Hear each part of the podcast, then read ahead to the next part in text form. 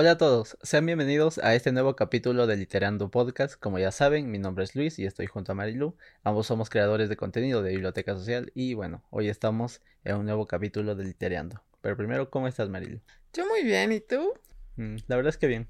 Qué bueno, eso me da mucho gusto. Pero bueno, cuéntanos, ¿de qué vamos a hablar hoy en Literando? Pues bueno, como pueden ver, estamos temáticos de Barbie. Pero no vamos a hablar de Barbie, vamos a hablar de Oppenheimer y la bomba atómica de Paul Stranter. Espero decirlo bien. Y pues bueno, nos narran aquí un poquito de la historia, vida de Oppenheimer, de cómo empieza su, su vida, su infancia, su adolescencia, sus estudios, cómo llega al proyecto Manhattan y cómo es su vida después del, del proyecto Manhattan como tal. Eh, lo que vamos a hacer es este, dar unas luces sobre lo que nos dice el libro y también sobre este, algunos hechos reales, eh, porque si bien es cierto, es un libro que sí habla sobre estos temas, digamos que en algunos como que se da cierto vuelo y se toma ciertas licencias. Este sería bueno que lean el libro y además buscar otro tipo de información, eh, tanto del proyecto Manhattan como de Oppenheimer, ¿no? Para diferenciar esto un poco, lo que vamos a hacer es dividir en tres partes el argumento de, esta, de este libro y vamos a empezar eh, con el inicio de la vida de Oppenheimer, luego vamos a hablar del proyecto Manhattan y obviamente la relación de Oppenheimer con este y al final pues la persecución que, que, bueno de la que fue víctima Oppenheimer, ¿no? Entonces empecemos. Eh, Oppenheimer, el, inicio de su vida, eh, tuvo como padres este, a Julius Oppenheimer y a este, Ella Friedman, la cual, bueno, es una pintora, Ella, y su padre era un empresario. Es un empresario, este, nos decía, nos dice el escritor en este libro que eh, por ratos muy complaciente. Y probablemente estas dos cosas, pues, marcaron la vida de Oppenheimer en un futuro, ¿no? Primero, obviamente, la parte artística de su madre, que, eh, bueno, él se desarrolló, además de la ciencia, también le gustaba mucho las artes, entre ellas la poesía. Y con respecto a lo complaciente de su padre, me imagino que esto tal vez lo disgustó tanto que él no era tan complaciente. Eso es interesante. Este, bueno, o sea, la verdad es que tener un padre que es demasiado complaciente llega a un punto en que quizá no sea tan agradable, ¿no? Que sea así. Entonces, pues sí, viene el lado contrario de, de Opi, como lo llamaban sus amigos. y este, y pues sí, o sea, él es todo lo contrario, ¿no? Pero también, o sea, como bien lo dices, o sea, sus, sus padres influyen demasiado en él. Y es obvio, o sea, nuestra primera influencia, pues son nuestros padres, ¿no? Y pues otra de las cosas es de que nos dicen que era súper talentoso, que era una persona muy brillante, estudió idiomas, o sea, todo lo que se proponía lo hacía bien. Lo único para lo que no era bueno era para los deportes. No le gustaba perder, eso era algo que le molestaba bastante y pues obviamente decide no dedicarse a eso y decir, esto no es para mí, ¿no? Creo que tanto de niño como ya en su juventud y, hasta la muerte creo que tuvo cierto conflicto con perder. Obviamente muy a su manera. El no ser este bueno para los deportes te da ciertas indicaciones, ciertas, este, se podría decir, este, spoilers a futuro de que no iba a ser muy hábil con los trabajos manuales. Y como lo leí en el capítulo pasado de delitereando, obviamente la, la, la, física experimental no era lo suyo, pero lo teórico sí. Sí, es interesante, o sea, realmente como una cosa conjuga con la otra, ¿no? Porque si bien, o sea, uno no es como muy hábil con con los deportes es como que no tienes mucha coordinación. Entonces, pues para lo manual, pues obviamente no tienes la coordinación. Entonces tienes que estar una o con mucha práctica o este, pues de plano como Oppenheimer decir chao, vaya Dios, ¿no? Pero también esto le trae problemas en su carrera. Obviamente, eh, al ingresar ya al mundo de, de las ciencias, eh, digamos que se, se empieza a, a, acercar a estos este, científicos mucho más este, experimentados y mucho más reconocidos que él, ¿no? Entonces, obviamente, él se siente un poco, por un tanto opacado, pero por otro lado también ve esa brecha generacional que existe entre él y bueno sus mm, se podría decir sus maestros, ¿no? las personas que lo rodean, porque obviamente ya eran personas este, más grandes y obviamente como ya habían tenido más experiencia en la ciencia, pues obviamente se puede decir que le, le llevaban ventaja y, y también como lo leí en, el, en el capítulo pasado, él este, hace la entrevista con Rutherford y pues no, no se impresiona, a pesar de que pues Oppenheimer había hecho lo, más, lo mejor posible, ¿no? Por, por impresionarlo. Pero bueno, en este contexto, él conoce este, a Paul Dirac, el cual es obviamente otro, otro científico, este, sobre todo físico teórico, muy importante. Y obviamente, este, en, ese, en ese contexto, en ese mundo en el cual se encuentran los dos, se hacen amigos. Es que aquí te faltó decir algo, que Oppenheimer no se llevaba con la gente de su edad, siempre estaba con gente mayor. Y con ellos era con los que se llevaba bien, pero lleva, llega Paul y es como de la misma edad y hacen una mancuerna y es como un tanto asombroso y tal vez hasta para el mismo Oppenheimer fue como sorpresivo de, de poder estar con una persona de su misma edad, porque él ya se había resignado a no llevarse bien con ellos, ¿no? Entonces, pues sí, hacen una muy buena mancuerna. Como sucede en muchas cosas, creo yo, a veces buscas este, esa sabiduría que tienen las personas mayores. Y más en ciencia, o sea, sobre todo teniendo a físicos de la talla de Bohr, por ejemplo, ahí cerca, o a Rutherford, al mismo Rutherford, ¿no? Este, obviamente quieres acercarte a aprender de ellos, pero eh, por más que quieres aprender de ellos y de las personas mayores, siempre va a existir esa brecha generacional y obviamente no vas a estar completamente satisfecho. Y por otro lado, eh, ver que, las personas de tu misma edad no tienen pues esas mismas tal vez ambiciones o tal vez este esos mismos ideales que tú también te frustran, ¿no? Porque dices, o sea, no puedo estar del todo con un grupo ni tampoco del otro. Entonces estoy en un punto medio en el cual me, me siento solo. Por eso la aparición de Paul Dirac es eh, te podría decir, ah, si profundizamos en eso, hasta dramática. Pues digamos que es su puerto seguro, su bote de salvación, algo así, no sé. Pero tú dices que nada más en la ciencia este, se da esto de querer acercarse. Yo creo que en cualquier ámbito este, siempre vas a querer acercarte a quien tiene más conocimiento que tú, ¿no? Pero pues sí, o sea, en este caso, pues Oppenheimer siempre busca eso y además es competitivo. Sí, es muy competitivo y, y sobre todo también que para, para ese momento él se sentía un tanto frustrado porque ya estaba, se podría decir, cerca de esa edad que son más o menos los, los, años 30 en los cuales la, muchos científicos ya habían este, sentado las bases de su reconocimiento mundial. Ahí tienes, por ejemplo, al mismo este Albert Einstein, que antes de los 30 ya había hecho su teoría de la relatividad. Y, por ejemplo, este, también Bohr, su, este, su modelo del, del átomo, por ejemplo. Entonces, obviamente, eh, está en ese momento en el cual necesita definir cuál va a ser, en primer lugar, su campo exacto y en segundo, cuál va a ser su aporte exacto para la ciencia. Entonces, él no se encontraba. Y obviamente esto crea en él una frustración y es lo que el escritor nos va contando. Sí, justamente lo lleva a renunciar a la física práctica y se va por la física teórica como tal, ¿no? Entonces, pues ahí define que él es bueno para la teoría, que la práctica no se le da.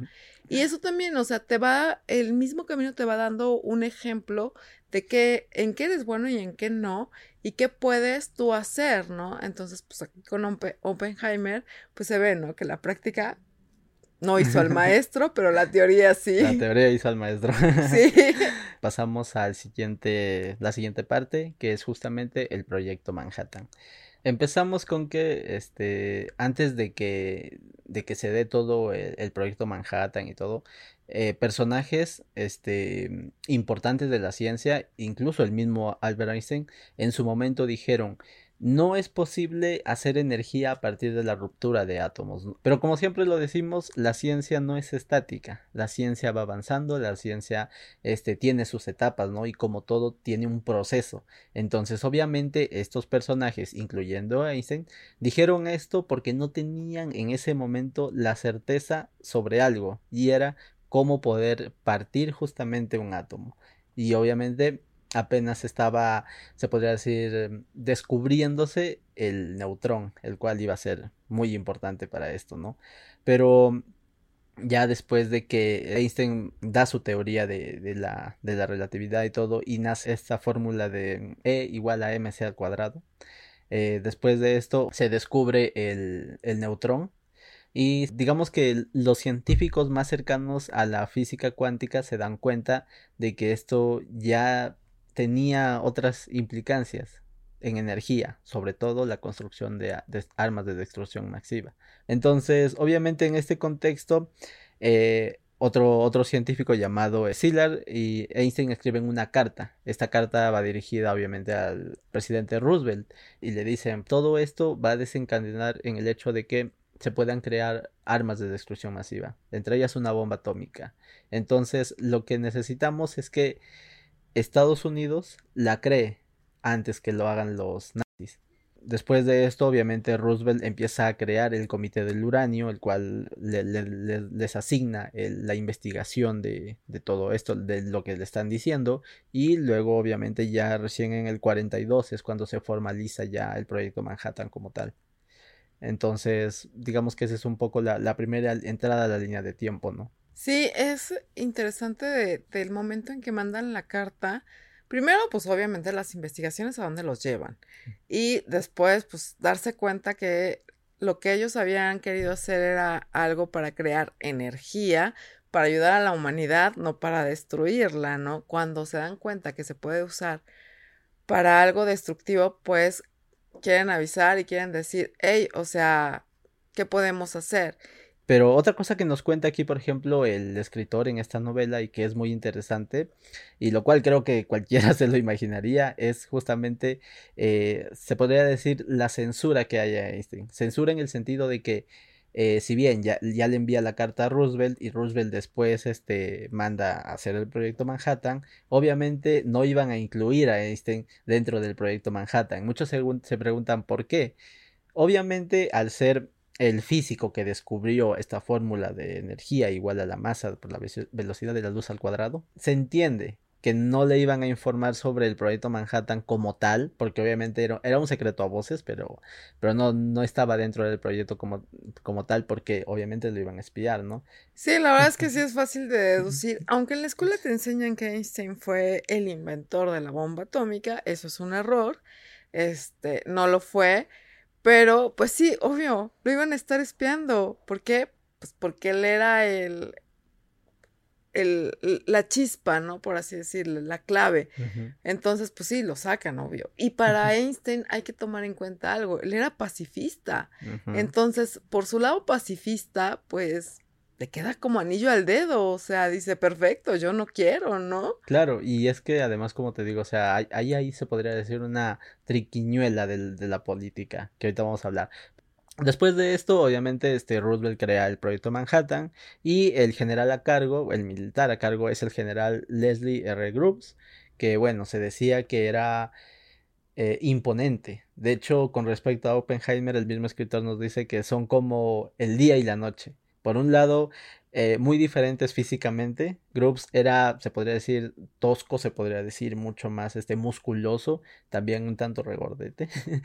y por otro lado, Oppenheimer se podría decir que era eh, más raquítico, se podría decir más delgado, este, con condiciones físicas muy diferentes, ¿no? A la de general. Sí, pues de hecho se dice que Oppenheimer era una persona muy alta, medía un 87 creo. Pero pues a pesar de su estatura, pesaba sesenta y tantos kilos. Entonces, sí te das una imagen que era alguien que, pues, esquelético, ¿no? Prácticamente. Entonces, sí, el, el general Group pues era un poco más llenito, más fornido. Y aparte, pues los caracteres, ¿no? Porque pues ya saben que Oppenheimer no era la felicidad andante, ¿verdad? O sea, no. Era como que muy serio, muy, muy introvertido, quizá, y tal vez como un poquito gruñón por ahí, ¿no? Y pues, pues nada que ver, era más alegre, más optimista y entusiasta como tal. Entonces, pues sí, la luna, este, el día y la noche, ¿no? Como tal. Otro detalle es que Grubbs era muy directo, ¿no? Eh, como dices, el, otro detalle es que Oppenheimer era muy introvertido. Entonces, cuando, se, cuando empiezan este, a formar el equipo del proyecto Manhattan y Groups decide que va a ser Oppenheimer, los políticos estadounidenses le empiezan a recriminar sobre todo porque Oppenheimer tiene un pasado, se podría decir, eh, socialista.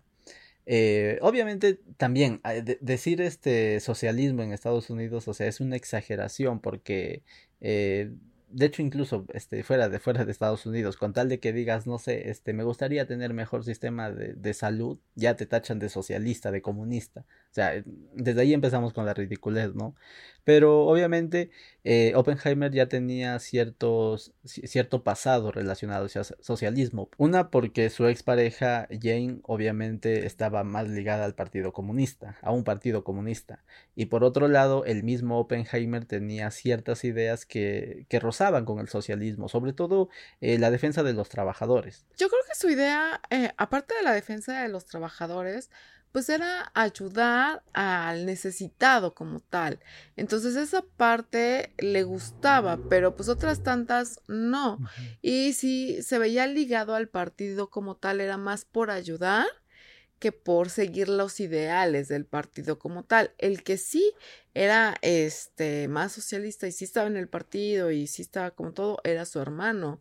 Este, él sí estaba, pero pues Oppenheimer no, bueno, Robert no. entonces, obviamente todo esto llevaron a que este el general Groups obviamente estuvo muchas veces bajo la presión de los políticos y obviamente el general le transmitió esto a, a Robert, a Oppenheimer.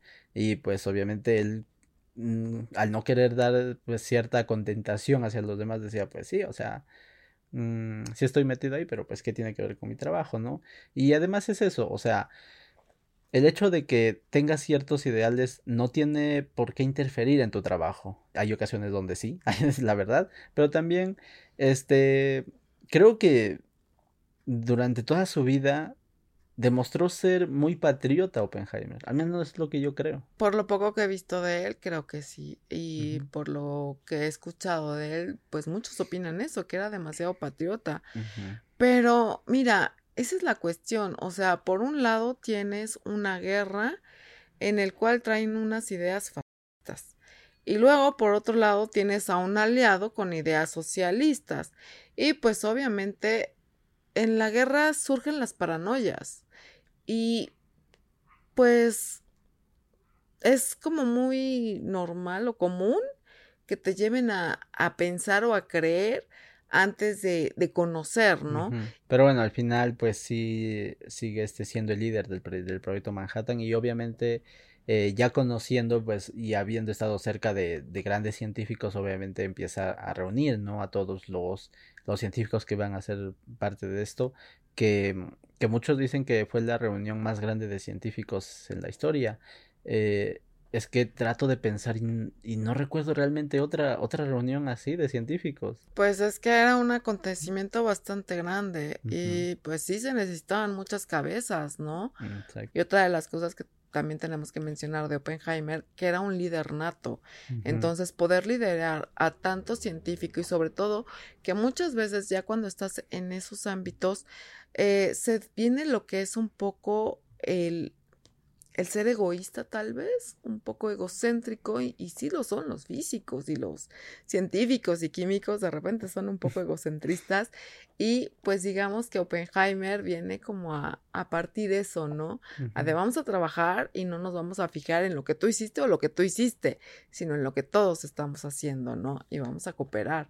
Entonces, por ese lado, Oppenheimer, pues es un líder como tal. Esto netamente es a título personal, esto es, un, esto es algo que creo, sobre todo por los hechos históricos. Uno de los puntos débiles de, del proyecto fue justamente que cambiara de presidente. El cambio de presidente que pasó de, de Roosevelt, este pasó este a, a Truman. ¿Por qué? Porque cuando se crea el proyecto Manhattan, lo que le dicen a los científicos para que se involucren de lleno, y sobre todo, imagínate, con la asesoría de un pacifista como Einstein, lo que les dicen es, este proyecto, esta bomba va a ser para intimidar, más no para usar. O sea, lo que queremos es tener un arma más grande para decirle al enemigo no desarrolles armas grandes, nosotros la tenemos. O sea, un medio de paz que bueno, o sea, en la historia eso siempre nos ha demostrado que no funciona del todo. Y obviamente desde, desde nuestra perspectiva actual podríamos este, lanzarnos y criticar y decir cómo no iban a saber que la iban a usar y todo. Pero a veces en, esos momentos de desesperación y teniendo a Hitler avanzando tan rápido, no te queda de otra, diría yo. Pues sí, es que eh, tienes que pensar con la cabeza fría, pero muchas veces no tienes la oportunidad de pensar con la cabeza fría. Entonces dices, pues ya vamos, ¿no? Lo que salga. Pero, pero pues sí, o sea, el cambio de, de presidente tiene mucho que, que, ver, ¿no? Como tal.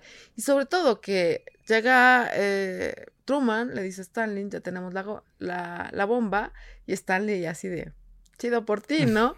Ellos ya lo sabían, ¿no? Y pues era secreto a voces de lo que estaban haciendo tanto de un lado como del otro, porque tanto Estados Unidos como Alemania estaban trabajando en esto.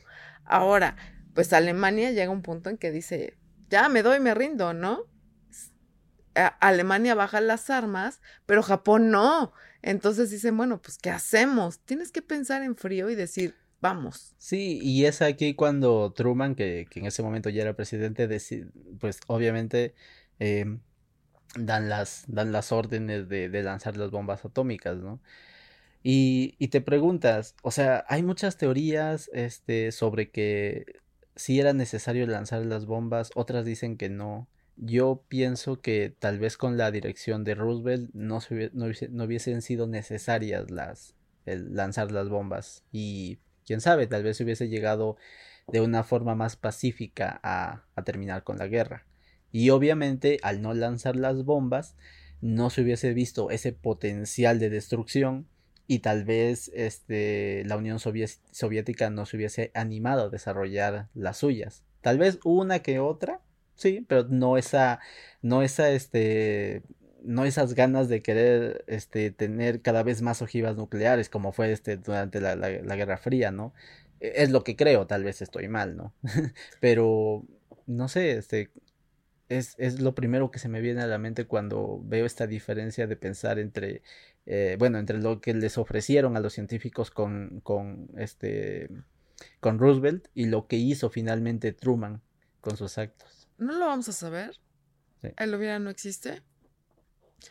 Lo que hay es esto, lo que hemos provocado como humanidad es esto, y es lo que hay. Eh, de cierta manera, sabemos que por todos lados hay armamento nuclear. Y siempre está la amenaza latente de que en cualquier momento y en cualquier lugar estalle una bomba. Entonces, ahorita tenemos la amenaza, obviamente, tenemos una guerra muy, muy fuerte porque ya duró y están como terqueando mucho y sabemos que en cualquier momento la van a usar. O sea, no se van a aguantar las ganas. Esperemos que no, esperemos que al final de cuentas pues todo se resuelva de una manera pacífica. Pero bueno, regresando al libro, eh, ya después este del de obviamente de que se, se da la, la, prueba de Trinity y de que se lanzan este las bombas atómicas en, en Hiroshima y en Nagasaki, este Japón se rinde y luego pues se se podría decir que ya se desintegra el proyecto Manhattan, pero obviamente eh, empieza esa carrera con la Unión Soviética. Tarda cuatro años en empezar a desarrollar sus primeras bombas nucleares y luego después de ahí empiezan a generar en masa. Y obviamente Estados Unidos no es que iba a decir, no, yo no me, yo me quedo atrás, no, soy pacifista. Sí, pero pues una de las cosas que tenemos es que obviamente los científicos que estuvieron involucrados dentro del proyecto Manhattan en su gran mayoría eh, querían que se, firmara un tratado de no, este, de no armarse que, que no se hicieran estas bombas de forma masiva como tal. Entonces, pues por ahí llega alguien y un grupo que no estaban de acuerdo y querían que se hiciera la superbomba, ¿no? Entonces, pues viene esto después de eh, que obviamente Oppenheimer, ¿cómo se sentirían ustedes si son los creadores de la destrucción? Cuando te propones estudiar una carrera para ayudar a la humanidad, no para destruirla. ¿Cómo creen que se sentía Oppenheimer? A lo mejor nunca lo admitió, pero la culpa existe. Digamos que pudimos ver cierta, cierto nivel de culpa cuando obviamente se puso en contra de que se desarrollaran más armas nucleares, ¿no? Obviamente ahí vemos cierta parte. Pero obviamente al final de cuentas y pese a lo que digan todo cualquier, cualquier biógrafo o todos juntos, no sabemos realmente qué fue lo que pensó. Tenemos esa, esa ese pequeño vistazo ¿no? de culpa porque se, se opuso, pero al final de cuentas no sabemos si no sé, quién sabe, fue un hombre atormentado hasta sus últimos días o le dio igual. Yo en lo personal, y nuevamente vuelvo a reiterar, esto es a nivel personal, lo que creo, no tengo ningún tipo de evidencia, pero lo que creo es que probablemente sí pudo haber sido un hombre atormentado hasta sus últimos días. En una entrevista eh, le decían que porque no sentía culpa. Y dice, si crees que no la siento, es porque hoy no me siento peor que ayer. O sea, realmente él se sentía ya mal de haberlo hecho. Creo que esa respuesta te dice demasiado. Entonces, obviamente traía culpa. Y pues sí, obviamente no iba a estar de acuerdo porque sabía la destrucción, sabía lo que podía hacer. Si una sola arrasó con dos ciudades, bueno, con una ciudad, o sea, si se ponen a tirar bombitas como tontitos, pues arrasan con el planeta, ¿no? Además también después de eso viene el desarrollo de la bomba de hidrógeno y obviamente Oppenheimer estaba en contra y aquí entra uno de los principales actores que es este Luis Strauss que es uno de los que más promueve los juicios contra Oppenheimer, ¿no? Eh, sobre todo acusándolo de que el hecho de que estuviera en contra los hizo retrasar en su, en su desarrollo de la bomba de, de hidrógeno. Entonces, este, digamos que aquí empezamos a ver, eh, se podría decir, este, el desagradecimiento que hay por parte del gobierno hacia la persona que les dio aquello que necesitaba en ese momento. Sí, y es, es algo que nos sucede mucho a los humanos, ¿no? Que por un momento somos agradecidos y decimos, oh sí, gracias, eres mi héroe, pero cinco minutos después estamos clavando la espada, la espada en la espalda, ¿no? Acá el puñal en la espalda. Y fue lo que le hicieron a Oppenheimer realmente. Y viene una persecución hacia él por una de sus ideas que tenía y que según esto era socialista. Y otra, pues por no querer este, estar a favor de que se haga la, la bomba de, de, hidrógeno como tal. Entonces, pues viene esta persecución. Toda su vida el FBI estuvo detrás de él. Eh, sus teléfonos, su vida, todo estaba interferido, su correspondencia, absolutamente todo. Y pues Oppenheimer termina sus días pues yéndose lejos, ¿no? Pero es interesante, ya para terminar, eh, cómo, cómo, este, no sé, esas ganas de, que, de querer, este, descubrir qué sucede en el universo, porque básicamente eso es la física, saber cómo funcionan las cosas en el universo, te llevan por un camino que muchas veces es impredecible. Y, no solamente hablamos de la física, sino en, todas las ramas. Te llevan por caminos que son impredecibles y te hacen tomar decisiones que a veces no sabes cómo reaccionar ante ellas. Y sobre todo por el contexto social y, y muchas veces también el contexto político. Entonces dices, tal vez estoy tomando la mejor decisión, pero después de eso te das cuenta que quién sabe, tal vez no fue la mejor decisión. En este caso es un debate muy amplio porque muchos, este, eh, tanto sociólogos como politólogos, este, dicen que probablemente Japón ya no tenía las, los recursos para seguir en guerra y probablemente sí hubiese perdido, pues, sin, la necesidad de la bomba atómica, ¿no? Y yo sí creo que tienen cierto, cierto nivel de verdad eso. Pero también, como siempre lo decimos, el factor humano es de lo peor. Muchas veces es de lo peor. Y en este caso creo que eso está manifestado en Truman, que decidió lanzar, al final de cuentas, pues las bombas, ¿no? Pues sí, mira, mm, lo que yo veo y ya como tipo de conclusión es que la naturaleza del ser humano es destructiva, demasiado destructiva. Nos creemos superiores no lo somos. Entonces, sé por qué lo hicieron, mas no lo apruebo. Pero, como bien lo digo, el hubiera no existe. Y pues, obviamente, acción, reacción, consecuencia de sus actos. es lo que estamos viviendo hoy en día. Escuchaba este a, a este mm, divulgador científico, Javier Santaolalla, que decía que nosotros somos este los los herederos de esa época. Parafraseando, no, no recuerdo sus palabras exactas. Y tiene razón. O sea, creo que a partir de este punto ya depende de nosotros cómo vamos a usar la ciencia. Espero que la usemos bien. Espero que sé que muchas veces, a veces he dado mensajes pesimistas, porque sinceramente sí creo que la, humanidad es despreciable, la verdad. Pero por otro lado también, es que bueno, sí creo que, que el ser humano tiene muchas cosas negativas. Pero también creo que haciendo un consenso, sabiendo resaltar las cosas buenas que podemos hacer sobre las malas, podemos llegar a usar esa tecnología y la ciencia en general para hacer cosas buenas. Y espero que en un futuro cuando el Sol destruya nuestro sistema. Espero que la humanidad de ese tiempo vaya a otro, a otro planeta y lo sepa aprovechar y vivan de la mejor manera, sobre todo sin necesidad de guerras, sabiendo eh, ya que tienen todos los antecedentes negativos históricos que hemos creado hasta ahora, pero reflexionando, dejando las diferencias a un lado y sabiendo unirse. Esperemos que sí. Esperemos que sí. Y de hecho, creo en la humanidad. Creo que tenemos un buen corazón. A pesar de que sí somos muy destructivos, sí, creo que podemos hacer algo hoy.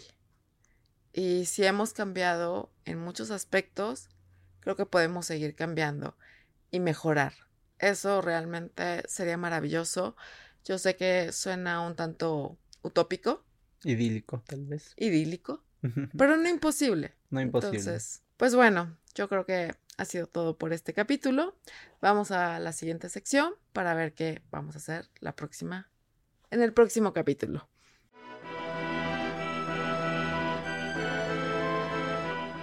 Y bueno, este, ya estamos de regreso. Eh, la verdad es que nos apasionamos un poco por el tema. Se nos olvidaron mencionar algunas cosas sobre el libro.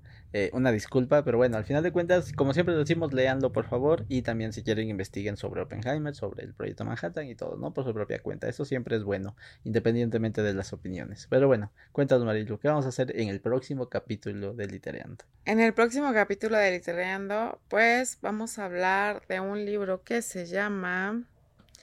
El Cojo y el Loco de Jaime Bailey.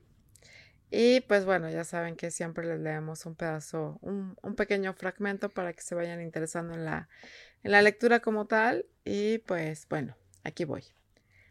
El cojo no nació cojo, nació jodido, pero eso no lo sabían sus padres, ni por supuesto él mismo.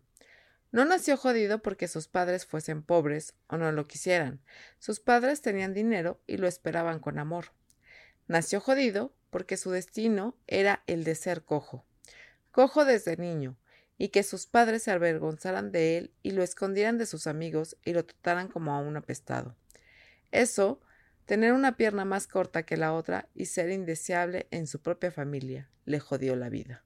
Vamos a ver cómo se desarrolla esta historia. La verdad es que hace mucho tiempo que he querido leer esta historia. Ya he leído otros libros de Jaime Bailey y, eh, me gusta mucho cómo, escribe, pero bueno, vamos a ver, ¿no? Pues yo tenía mucha curiosidad de leer algo de Jaime Bailey y bueno, pues aquí estamos ya para, para quitarme esa curiosidad. Y pues bueno, si tienen algo que comentarnos con respecto al capítulo, sus ideas, eh, cualquier cosa, pues por favor en los comentarios. Además, eso nos ayuda pues obviamente llegar a mucha más gente y que el algoritmo nos, nos consienta, por favor, pues regálenos likes, suscríbanse al canal, apóyennos en nuestros proyectos, por favor. Y pues este ya saben que nos pueden seguir este en Twitter, Facebook, Instagram. Bueno, ya no es Twitter, ya es X. Oh, sí, cierto. Bueno, en X, Facebook, Instagram, Spotify, YouTube y pues bueno. También TikTok. Ah, sí, cierto, TikTok también.